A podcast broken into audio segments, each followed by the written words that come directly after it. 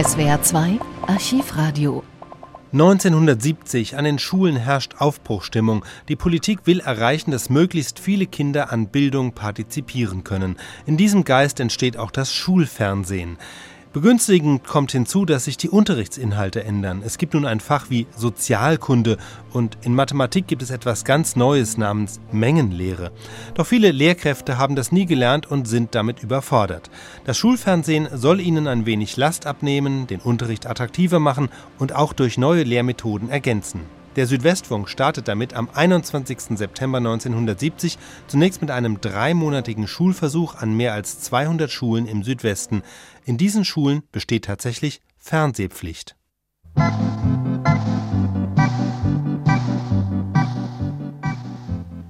Mit dieser Musik, meine Damen und Herren, begann heute Vormittag im dritten Fernsehprogramm das Schulfernsehen in drei Bundesländern, nämlich Baden-Württemberg, Rheinland-Pfalz und Saarland. Was Sie hören, ist der Indikativ.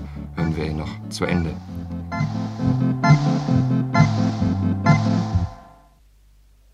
Guten Tag, liebe Jungen und Mädchen.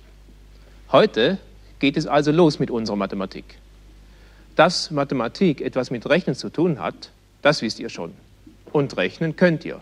Ich meine zusammenzählen, abziehen, mal nehmen und teilen. Damit könnt ihr Textaufgaben lösen. Und eine solche Textaufgabe habe ich für euch. In einer Klasse sind alle Jungen in irgendeinem Verein. Acht Jungen sind bei den Pfadfindern. 13 Jungen sind im Sportverein. Und fünf Jungen davon sind bei den Pfadfindern und im Sportverein. Die Frage, wie viele Jungen sind in der Klasse? Ja, meine Damen und Herren, da sollte eigentlich noch was kommen, aber es kam nicht. Auf jeden Fall das, was Sie hörten, das war die Stimme des Moderators der Sendung des Schulfernsehens, die Stimme von Herrn Graf, den ich jetzt neben mir begrüße. Tag, Herr Graf. Guten Tag. Mit Ihnen gekommen ist Herr Dr. Wolfer. Sie sind beide Autoren der Sendung. Im, sie heißt Schulfernsehen, Mathematik, fünftes Schuljahr. Zunächst mal, äh, ich weiß nicht, wer die Frage beantworten will. In wie vielen Schulen war diese Sendung denn heute Morgen zu sehen? Es sind genau 243 Schulen in den drei Bundesländern. Und wie wird der Fernsehunterricht ablaufen? Der Fernsehunterricht läuft anders ab als herkömmliches Schulfernsehen. Und zwar, herkömmliches Schulfernsehen wird angeboten und wird abgenommen, wenn es die Schulen wollen. In unserem Fall sind die Klassen vom Ministerium aus bestimmt und sind verpflichtet, diesen Sendungen zuzuhören oder zuzuschauen. Es sind im Ganzen 25 Sendungen, die bis Ende November laufen werden, dreimal die Woche. Der Lehrer ist also nicht arbeitslos bei diesen Sendungen, oder wie ist das, Herr Dr. Das ist nicht die Meinung. Er wird also nicht vollständig ersetzt, sondern er hat nach wie vor wichtige Funktionen im äh, Aufklären von Missverständnissen und zusätzlichen Hilfen für die Schüler. Wo liegt denn nun der Unterschied zwischen einer normalen Mathematikstunde und dem, was im Fernsehen gezeigt wird? Der Unterschied liegt vor allem darin, dass man ganz andere visuelle Mittel zur Verfügung hat. Ich denke da in erster Linie an den Trickfilm. Den hat man normalerweise im üblichen Unterricht nicht zur Verfügung und das ist eine sehr bedeutsame Hilfe. Es handelt sich um einen Versuch, haben wir gesagt. Wie lange wird der Versuch dauern und wie lange wird es dann dauern, bis man die Ergebnisse ausgewertet hat? Das hatte ich vorhin schon gesagt, das geht bis Ende November.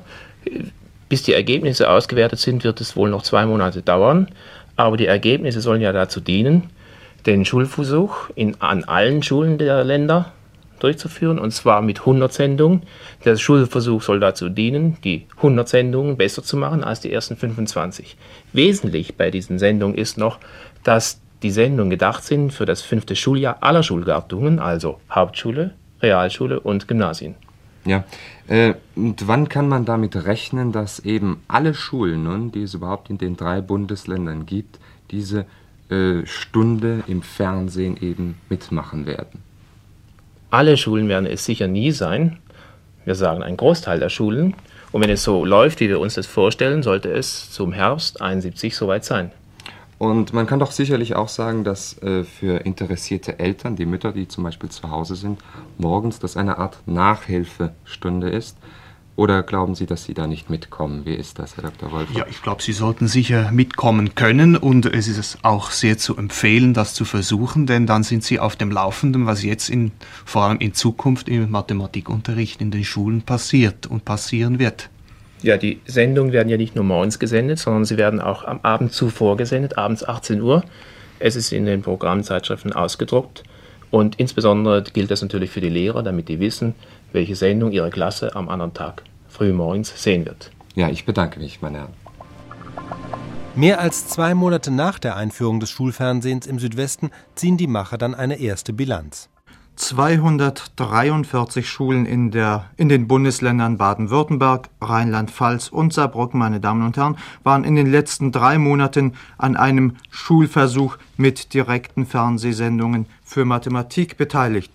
Das heißt, bisher hat das Fernsehen jeweils punktuelle Angebote gemacht. Jetzt konnten die Schulklassen am direkten Fernsehunterricht direkt teilnehmen. Und der Versuch ist, wenn ich richtig informiert bin, Herr Feist in Saarbrücken, für Mathematik jetzt abgeschlossen worden. Ja, genau, Herr Linketscher, grüß Gott.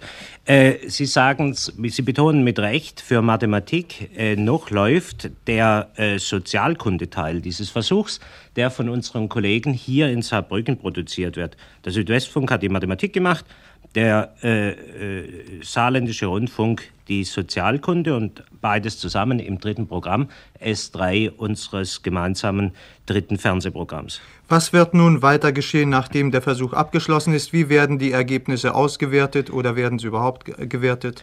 Äh, die, äh, äh, wir haben eine parallele wissenschaftliche Begleituntersuchung laufen für beide Projekte äh, von Universitätsinstituten. Äh, diese Ergebnisse werden ausgewertet. Parallel dazu werden natürlich auch die Erfahrungen ausgewertet, die die Lehrer draußen mit diesem Versuch gemacht haben, von dem Sie mit Recht sagen, dass er äh, erstmalig ist in der Bundesrepublik. Bisher gab es äh, Schulfernsehsendungen, die zu einzelnen Themen Erläuterungen gaben, die einzelne Themen anreicherten mit Bild, wenn Sie so wollen.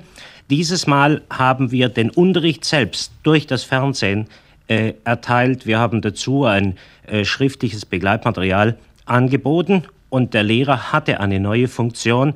Er war nun viel mehr Berater des äh, Schülers Helfer, der ihm über bestimmte Schwierigkeiten hinweghalf.